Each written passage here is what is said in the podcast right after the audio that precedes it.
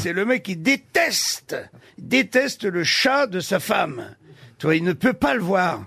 Donc il attend que sa femme soit un peu occupée, il attrape le petit chat, le met dans la bagnole, tu vois, et il part. Il part, il va à gauche, à droite et tout, il fait bien 10 kilomètres, dépose le, le petit chat, et il rentre à la maison. Il rentre à la maison, et là, qu'est-ce qu'il voit sur le perron de sa maison? Le petit chat qui l'attend. Putain, il dit attends, toi tu vas morfler.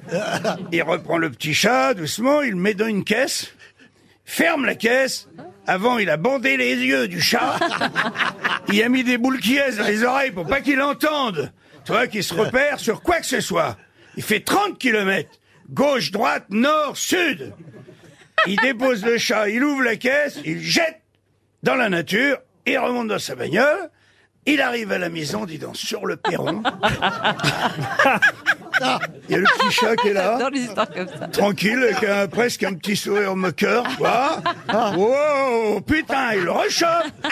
Là, il fait 40 bornes au nord, 40 au sud, à l'ouest, à l'est. Il tourne en rond. Il fait quatre fois le tour du rond-point. Il repart sur 50 kilomètres, là. Et à un moment, il s'arrête. Il dépose le chat, tu vois. Et, euh, et là, il téléphone quand même pour être sûr.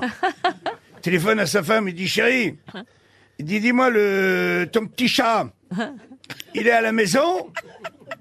Bah, Elle dit oui, il est, il est sur le perron. Il est tranquille. Alors, elle dit, euh, passe-moi ce connard parce que je suis perdu.